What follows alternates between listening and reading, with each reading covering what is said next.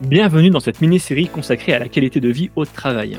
J'ai choisi d'inviter Viviane Meyer, ex-cadre en grande distribution, diplômée en sophrologie et consultante formatrice dans la qualité de vie au travail, pour parler de sujets qui pour moi deviennent essentiels dans la vie en magasin.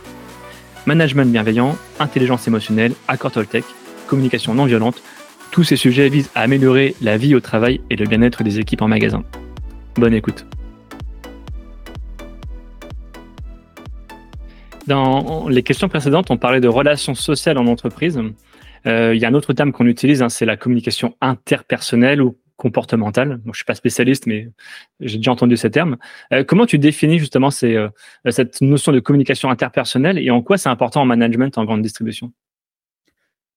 La communication interpersonnelle, c'est la relation d'échange entre deux individus, éventuellement trois, où il peut y avoir un partage de mots, bien évidemment, mais aussi un partage d'émotions et surtout un feedback.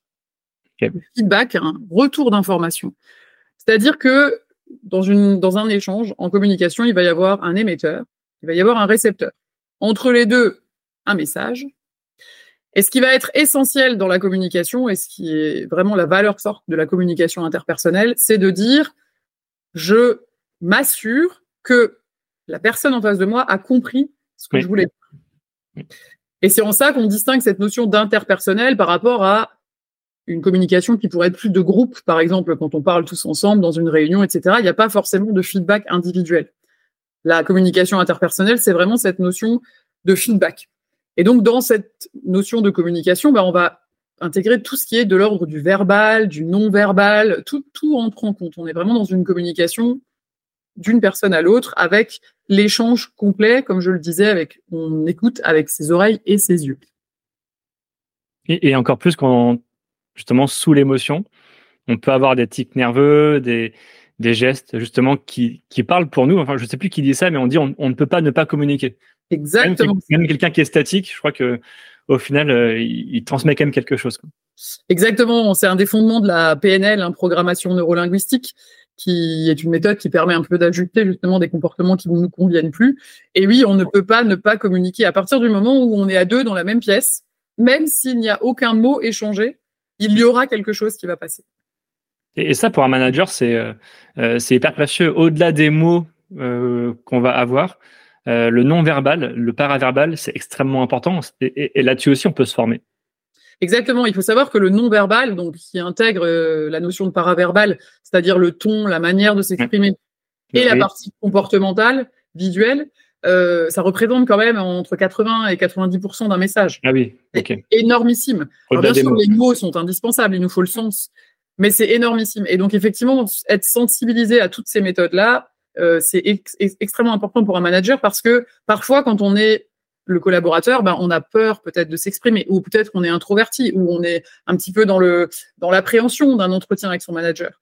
Donc, si le manager n'a pas cette capacité aussi à comprendre ce qui est en train de se jouer chez le collaborateur en observant tous les messages de son corps, le message risquera de ne pas passer. Alors que s'il arrive à l'identifier et à utiliser toutes ces méthodes justement de communication par les émotions, etc., il va pouvoir créer le lien.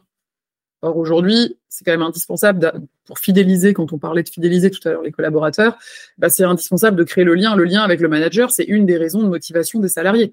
Les salariés ils viennent travailler pour leurs collaborateurs à eux, l'équipe, mais bien évidemment, la relation avec le manager direct, elle est fondamentale. Comment on, travaille Moi, j'ai pas fait de formation, tu vois, en PNL. Comment on travaille ça en tant que manager? Ça, c'est de l'entraînement? Oui, bah, la pratique. La pratique, oui. On, nous, on propose des outils aux, professionnels. Euh, chacun va choisir déjà dans les outils celui qui lui paraît le plus pertinent, celui qui, est pour lui effectivement euh, quelque chose d'essentiel. Et ensuite, la seule façon de, maîtriser ou de, vraiment d'optimiser ces techniques, c'est de pratiquer. J'aime bien utiliser l'image de quand tu as un problème d'élocution, tu vas voir un orthophoniste. Si tu vas chez l'orthophoniste une fois, il t'explique comment positionner ta langue, ta bouche, etc. Et que plus jamais tu ne fais un exercice derrière, ça ne changera rien.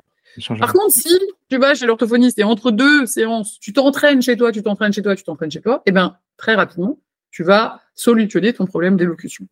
La communication, c'est la même chose. La sophrologie, d'ailleurs, c'est la même chose. Si tu fais une séance chez moi et que plus jamais tu fais de séance, tu vas te dire c'était sympa, enfin j'espère, ça m'a fait du bien. Mais par contre, tu n'auras pas les habitudes, les réflexes, tu pourras pas reprogrammer un petit peu justement le mode de fonctionnement. Donc la pratique est absolument essentielle.